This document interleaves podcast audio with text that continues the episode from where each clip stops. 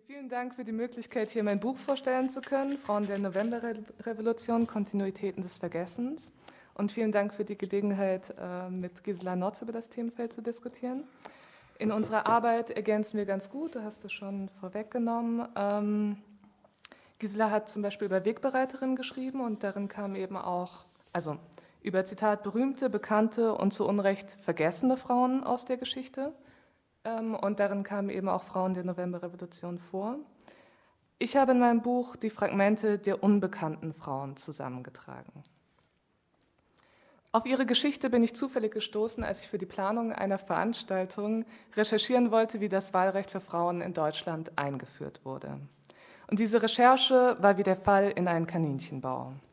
Zuerst einmal, weil das Frauenwahlrecht am 12. November 1918 als eine der ersten offiziellen rechtssetzenden Handlungen der Novemberrevolution verkündet wurde, bevor die Richtungskämpfe um die Frage entschieden waren, wie die deutsche Gesellschaft nach der Kaiserzeit organisiert werden sollte, als parlamentarische Demokratie oder Räterepublik mit kapitalistischer oder sozialistischer Wirtschaftsform.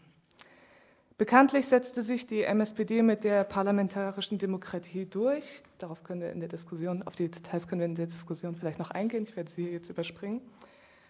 Die räterepublikanischen Modelle wurden militärisch niedergeschlagen.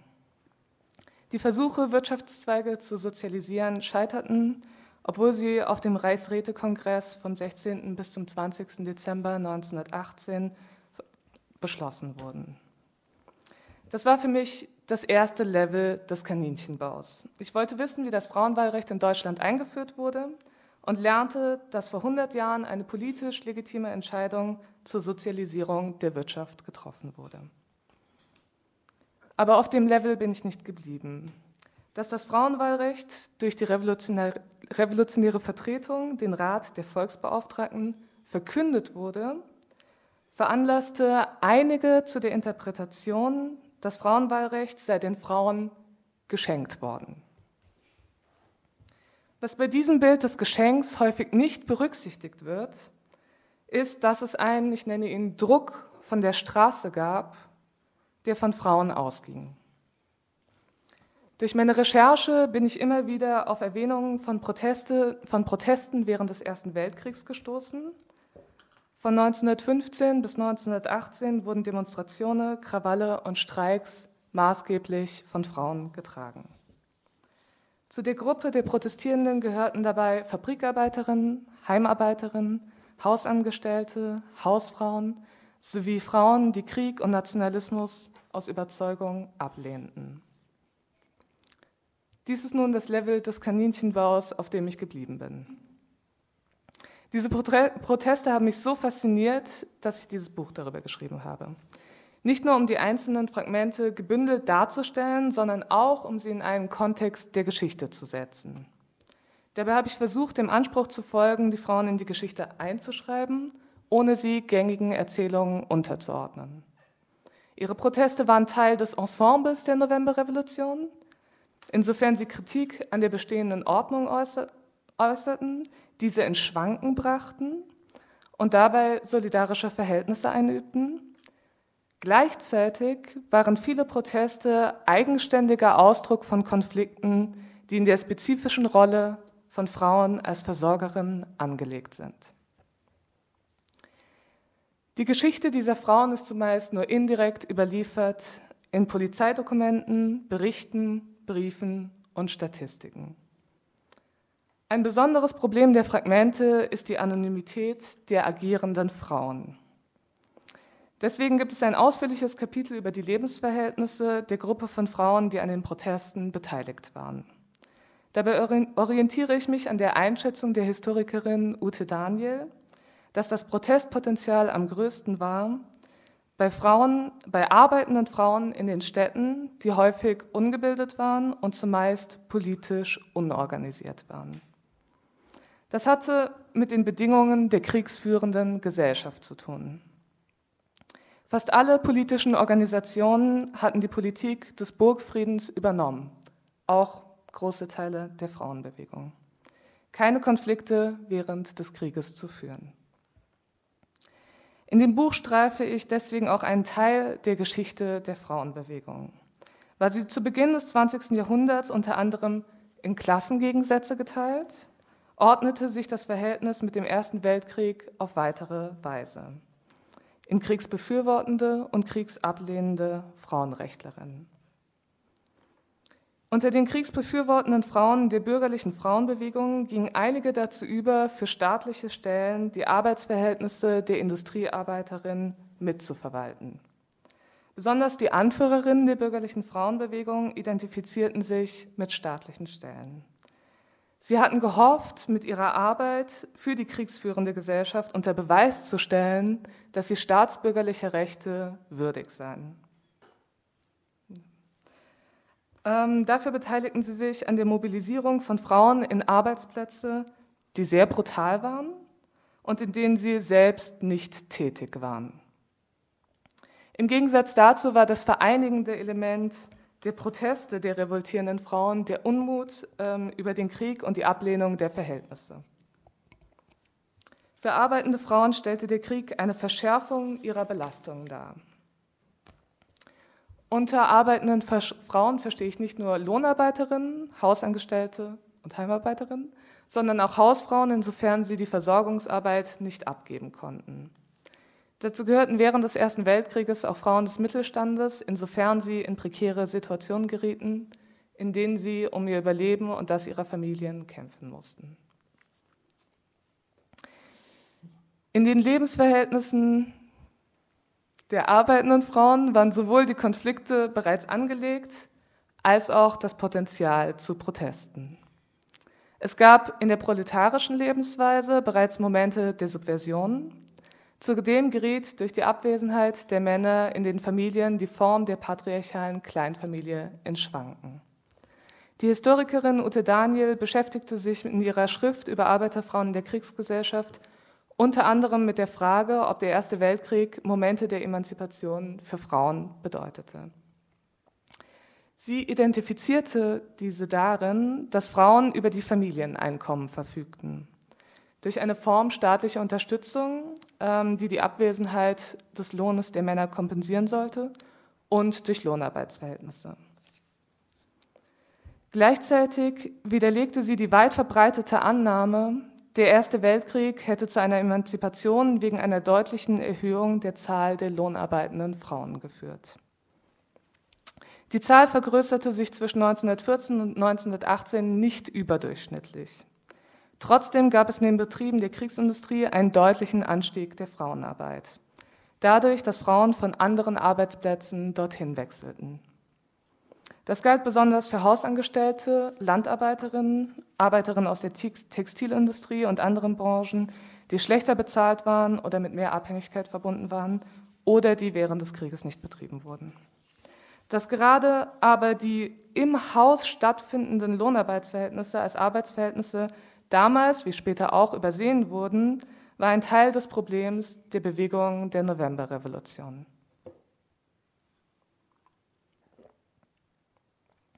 Frauen verfügten aber nicht nur über das Familieneinkommen, sie verfügten auch vermehrt über ihre Körper, besonders durch das zunehmende Bewusstsein von Verhütungsmitteln.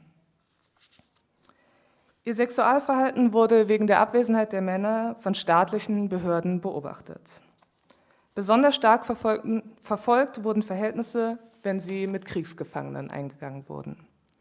Dafür wurde auch die Presse involviert, die mit Schlagzeilen wie an den Pranger, die Namen und Adressen von Frauen veröffentlichten, was einige in den Suizid trieb. Dass Verhältnisse und Übergriffe deutscher Männer gegenüber nichtdeutschen Frauen nicht im mindesten ähnlich skandalisiert wurden, lässt sich auf eine leider immer noch nicht vollkommen verschwundene Ideologie von Frauen als nationalem Eigentum zurückführen. Neben, den, neben dem Schwanken der patriarchalen Strukturen durch die Abwesenheit der Männer gab es allerdings wohl auch schon länger gewachsene Strukturen, die indirekt ersichtlich sind. Einige Historikerinnen sind der Meinung, dass das solidarische äh, Verhalten von Frauen untereinander, wenn es um Abtreibungen ging, bereits in den Jahren der Kaiserzeit Momente der Subversion aufgebaut hätte. Obwohl Abtreibungen illegal waren, fanden sie wohl verhältnismäßig häufig statt. Männer betrachteten Abtreibung als Frauensache. Frauen unterstützten sich gegenseitig und verschwiegen diese Unterstützung erfolgreich den Behörden gegenüber. Sabine Riechebecher geht davon aus, dass es in der Kaiserzeit zwischen 100.000 und 800.000 Abtreibungen pro Jahr gab. Trotzdem wurden in den Jahren von 1900 bis 1908 nur 27 Fälle der Staatsanwaltschaft vorgelegt. Erhard Lukas ging davon aus, dass die Aktivitäten während der Revolution auf diese Art von Frauensolidarität aufbauen konnten. Das Leben proletarischer Frauen fand auch außerhalb der Legalität statt, soziale Strukturen waren bereits gebildet. Unter den Protestformen während des Ersten Weltkrieges gab es Ausschreitungen, Demonstrationen und Streiks, die sich natürlich nicht scharf trennen lassen ähm, die aber meist getrennt aufgeführt werden und deswegen habe ich diese Trennung auch übernommen, ähm, weil sie zumeist eben auch sehr unterschiedlich bewertet werden. Die für den Ersten Weltkrieg typische Protestform waren Ausschreitungen in Form von Hungerkrawallen. Dass besonders viele Frauen bei Hungerkrawallen beteiligt waren, ist auf ihre Rolle als im Haus Arbeitende zurückzuführen. Beim Warten vor Lebensmittelgeschäften entstanden Formen von Öffentlichkeit, ähm, die sich häufig weiterentwickelten zur Ansammlung vor Rathäusern, um für eine bessere Versorgung zu demonstrieren. Diese Proteste formierten sich meist spontan und unorganisiert, weshalb sie nicht selten als unpolitisch eingeschätzt werden. Das war jetzt ein bisschen zu nah am Mikro. Aber auch die richtige Betonung, weshalb sie äh, nicht selten als unpolitisch eingeschätzt werden. Diese Einschätzung ist aus mehreren Gründen, also halte ich aus mehreren Gründen für nicht zutreffend. Diese Krawalle waren destabilisierend für die staatliche Ordnung. Viele Lebensmittelkrawalle waren aber auch nicht nur durch Hunger ausgelöst, sondern drückten Wut über eine ungerechte Verteilung von Lebensmitteln aus. Im September 1916 verlangte die oberste Heeresleitung unter Paul von Hindenburg und Erich Ludendorff eine deutliche Steigerung der Waffenproduktion und der Einziehung von Soldaten, da, Zitat, dem feindlichen Menschenmaterial gegenüber Menschenvorräte beschränkt seien. Zitat Ende. In der Folge wurden zur Steigerung der Waffenproduktion vermehrt die begrenzten Nahrungsmittel an die Fabrikküchen geliefert. Und ich denke, dass diese Entscheidung, ähm, die ohnehin schon knappen Nahrungsmittel bevorzugt an Fabrikküchen zu liefern und bevorzugt an Schwerstarbeitende abzugeben, den Menschen vor Augen geführt haben muss, dass der einzige Wert, der in ihnen gesehen wurde, ihre Arbeitskraft war. Es gab aber auch Ausschreitungen, die nicht nur, ähm, die nicht durch die Nahrungsmittelversorgung motiviert waren. Krawalle fanden im Moment, in Momenten der Arbeitsüberlastung statt. Ähm, durch die Lockerung der Arbeitsschutzgesetze waren die Arbeitsbedingungen ähnlich brutal wie im 19. Jahrhundert. Ähm, und ein Beispiel für einen Krawall wegen der Überlastung der Arbeit ist ein Tumult von Arbeiterinnen in Nürnberg bei der Einführung der Sonntagsarbeit, weil sich die Versorgungsarbeit der Kinder mit den Arbeitszeiten nicht mehr vereinbaren ließ. Es gab aber auch Krawalle wegen der schlechten Behandlung von Kriegsinvaliden. In Nürnberg wurde das Rathaus, in dem ein Invalide in einer Gefängniszelle saß, wegen dessen Misshandlungen gestürmt und dort kam es zum ersten Einsatz von Tränengas im zivilen Kontext. Des Weiteren schlossen sich Frauen und kriegsunwillige Soldaten zu Ausschreitungen zusammen, um ihren Unmut über das Andauern des Krieges Ausdruck zu verleihen. Bei den Protestformen, Demonstrationen und Streiks konnten Frauen auf Erfahrungen der Vorkriegszeit zurückgreifen. Demonstrationen wurden für eine bessere Versorgung mit Nahrungsmitteln geführt, aber auch für Frieden. Eine genauere Beschreibung werde ich zugunsten der Streiks auslassen, auch um meinen Rederahmen hier nicht zu sprengen. Ähm, und auch bei Streiks konnten die Frauen aber auf Erfahrungen der Vorkriegszeit zurückgreifen. 1897 hatten Wäscherinnen in Neu-Isenburg einen siebenwöchigen Streik organisiert, obwohl die Arbeiterinnen auf viele Kleinbetriebe mit zwei bis drei Beschäftigten zerstreut waren. Während ihres Streiks hat es keine einzige Streik Streikbrecherin gegeben, sodass ihre Forderungen durchgesetzt werden konnten. Viele der Streiks zwischen 1915 und 1918, also während des Ersten Weltkrieges, wurden aus ökonomischen Gründen geführt. Die ökonomischen Streiks richteten sich gegen die Verlängerung der Arbeitszeit und eine Erhöhung der Löhne, die im Vergleich zu den Männern nicht besonders überraschenderweise niedriger waren. Und diese Streiks wurden wohl sehr entschlossen geführt. Darüber hinaus setzen sich Frauen aber auch für weitere politische Interessen ein. So wurde bei den Aprilstreiks 1917 und bei der Streikbewegung vom Januar 1918 das Wahlrecht für Frauen zum Thema gemacht. Die Streikwelle vom Januar 1918 hatte darüber hinaus die besondere Bedeutung, dass sie in Solidarität mit den Friedensbestrebungen der russischen Revolutionärinnen geführt wurde, die nach der Oktober, Oktoberrevolution in Russland unbedingt Frieden schließen wollten und denen dafür extrem hohe, harte Abgaben abverlangt wurden.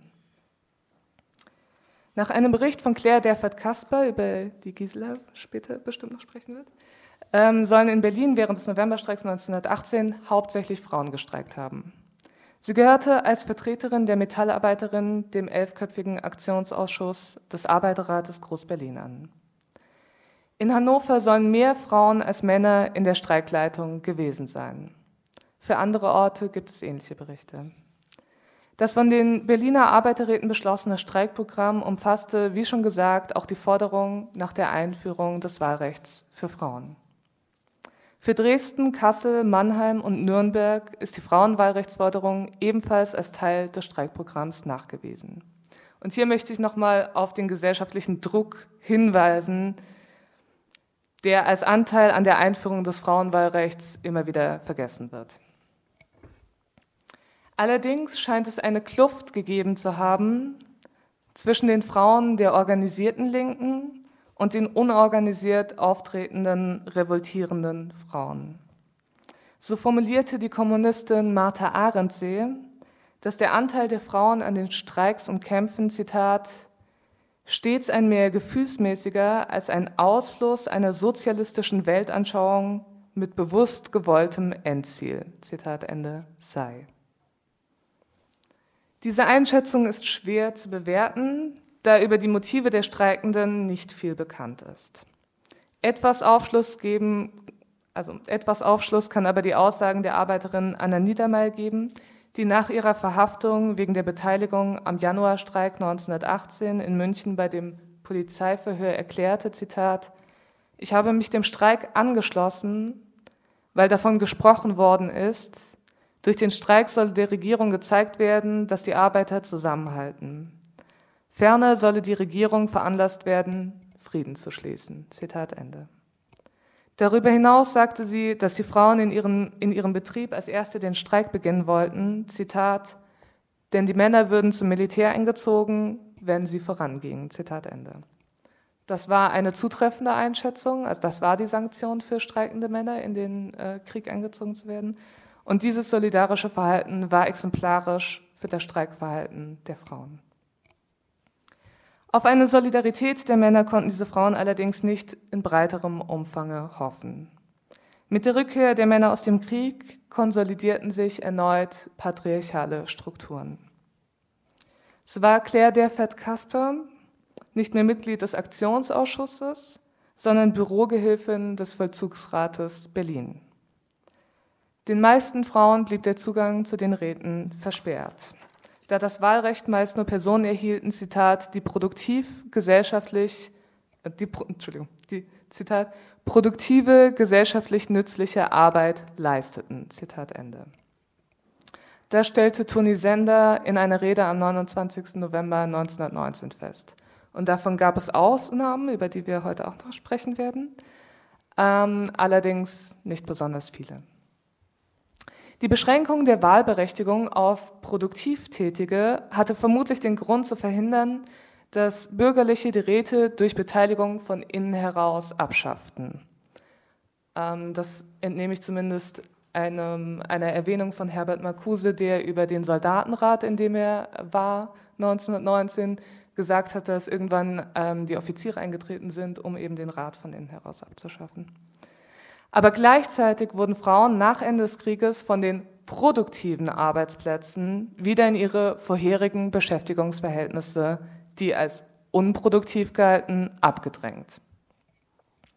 Es gab sogar zahlreiche von Männern organisierte Demonstrationen, Eingaben und sogar Streiks gegen die Arbeit von Frauen.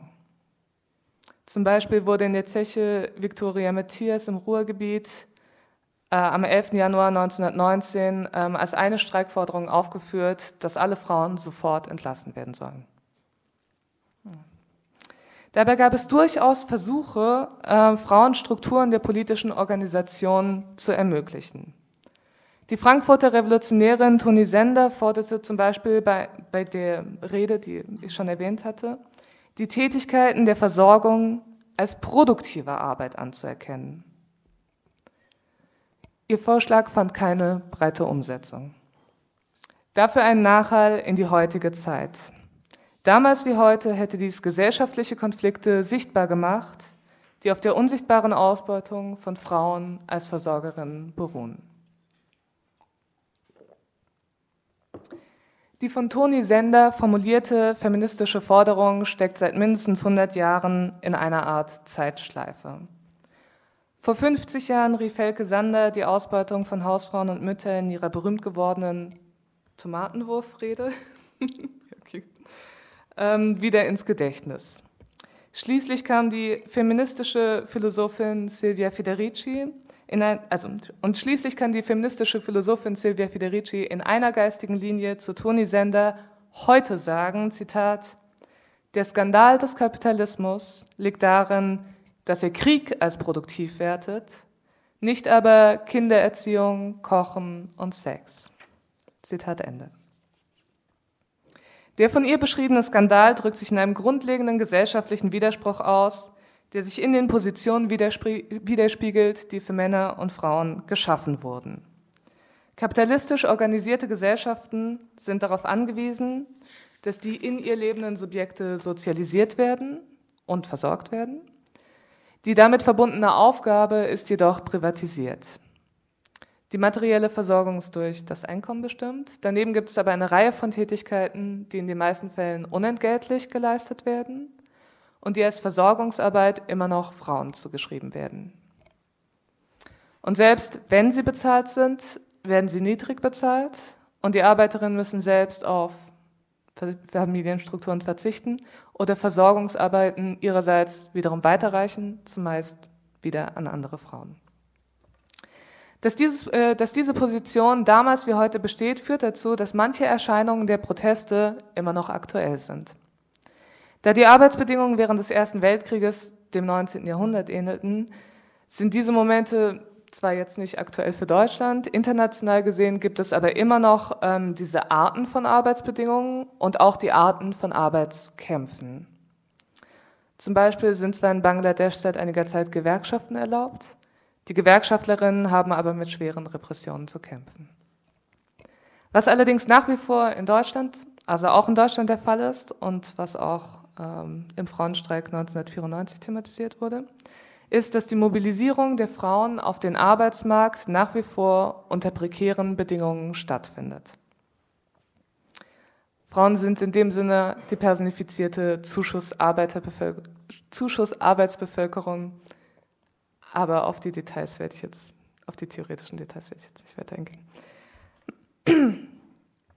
Deutschland hat den größten Niedriglohnsektor in Westeuropa und Frauen sind im Niedriglohnsektor überrepräsentiert. Das hängt damit zusammen, dass die meisten Frauen im Niedriglohnsektor in Teilzeit arbeiten und das wiederum, dass die meisten Frauen immer noch die Versorgungsarbeit übernehmen. Da diese Rolle ihnen implizit zugesprochen wird, ohne dass sie mit Anerkennung verbunden sind, ist, werden sie meist doppelt ausgebeutet. Leider blieb vor 100 Jahren nicht viel Zeit, um zu thematisieren, dass auch die unentgeltliche Arbeit von Frauen Teil des gesellschaftlichen Reichtums ist. Die Möglichkeiten eines gemeinsamen Aufbaus wurden auch durch eine sehr schnell einsetzende Konterrevolution verstellt. Besonders die bei den Niederschlagungen der Räterepubliken und der Aufstandsversuche im Ruhrgebiet ähm, eingesetzten Freikorps waren sowohl protofaschistische als auch zutiefst patriarchale Gruppen. Neben ihren vielen Verbrechen bei den Niederschlagungen setzten sie in Schwanken geratene patriarchale Strukturen erneut brutal durch. Insbesondere das Verständnis von Frauen als nationalem Eigentum. Ähm, das folgende Beispiel dafür wird sehr, ist ein sehr brutales Beispiel. Ähm, ich werde es trotzdem vorlesen. Äh, Freikorps Oberschlesien bestraften Frauen, die mit französischen Kriegsgefangenen tatsächlich oder gerüchteweise Verhältnisse hatten, indem sie sie nackt auszogen, kahlschoren, mit Teeranstrichen und mit Peitschen durch die Straßen hetzten. Dabei bediente sich die Reaktion eines über die Kaiserzeit hinausgehenden Repertoires an Strafen und Demütigungen. Und gleichzeitig leitete sie auf den Faschismus hin, in dem diese Praktiken ihre volle Ausformung fanden. Dabei hätte die Novemberrevolution eine Unterbrechung darstellen können zwischen dem Nationalismus des Ersten Weltkrieges und dem Faschismus des Zweiten Weltkrieges. Lieder Gustava Heymann, eine Pazifistin, die vielleicht heute auch noch weiter erwähnt wird, urteilte in ihren Erinnerungen über die Ebertsche Regierung, die sie 1941 mit großem zeitlichem Abstand aus dem Exil schrieb, Zitat, Fritz Ebert und Genossen machten nicht nur gemeinsame Sache mit diesem Bürgerstande, den sie in Erscheinung und Lebensform schon lange nachahmten und dem gleichten wie ein Ei dem anderen, sondern auch mit den Generälen, der Großindustrie und den Junkern.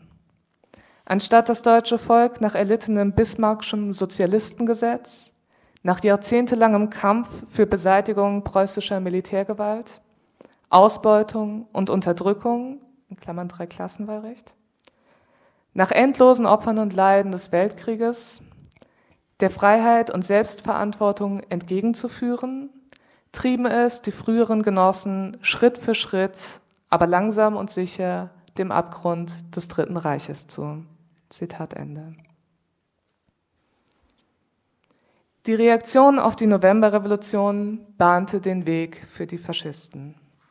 Anknüpfen konnten sie am Nationalismus des Ersten Weltkrieges und darüber hinaus natürlich auch noch an vielem anderen. Bereits 1914 hatten einige schreibende Frauen ihr Entsetzen über die Kriegsbegeisterung im August 1914 zum Ausdruck gebracht. Ihre Beobachtung war, dass eine falsche Einheit der Nation über bestehende gesellschaftliche Widersprüche hinweg hergestellt wurde, indem die Aggressionen aus den bestehenden Widersprüchen auf ein Feindbild projiziert wurden. Im August 1914 war es alles, was Ausland war. Eine Lehre aus dieser Beobachtung ist es, sich von den gesellschaftlichen Konflikten, besonders denen um den gesellschaftlichen Reichtum, nicht ablenken zu lassen. Insbesondere bei dem historischen, historisch konstanten Trend, Frauen unter prekären Verhältnissen auf den Arbeitsmarkt zu mobilisieren. Dass aber gerade in den internationalen Frauenstreikbewegungen nicht nur die Arbeit von Frauen thematisiert wird, sondern auch die Gewalt, die sich spezifisch gegen Frauen richtet, weil sie als Frauen gelesen werden, ist von diesem Hintergrund kein Zufall. Das Unbewusstsein der Rolle von Frauen als Versorgende, als Verfügbare, als Bekümmernde und als Ressource kann bei einem Gefühl des Mangels zu misogynen Projektionen des Hasses führen, die Frauen nur deswegen treffen, weil ihre Rolle widersprüchlich in die Gesellschaft eingeschrieben wurde. Auch dass heute wieder nationalistische Begriffe und Verhaltensweisen öffentlich auftauchen, erinnert an die Möglichkeit eines Rückfalls in den barbarischen Teil der Geschichte. Um diese Möglichkeiten zu verhindern, um diese Möglichkeit zu verhindern, sind verschiedene Handlungen und Kämpfe erforderlich. Als Anregung hilft es vielleicht, sich das Gebaren radaulustiger Weiber in Erinnerung zu rufen.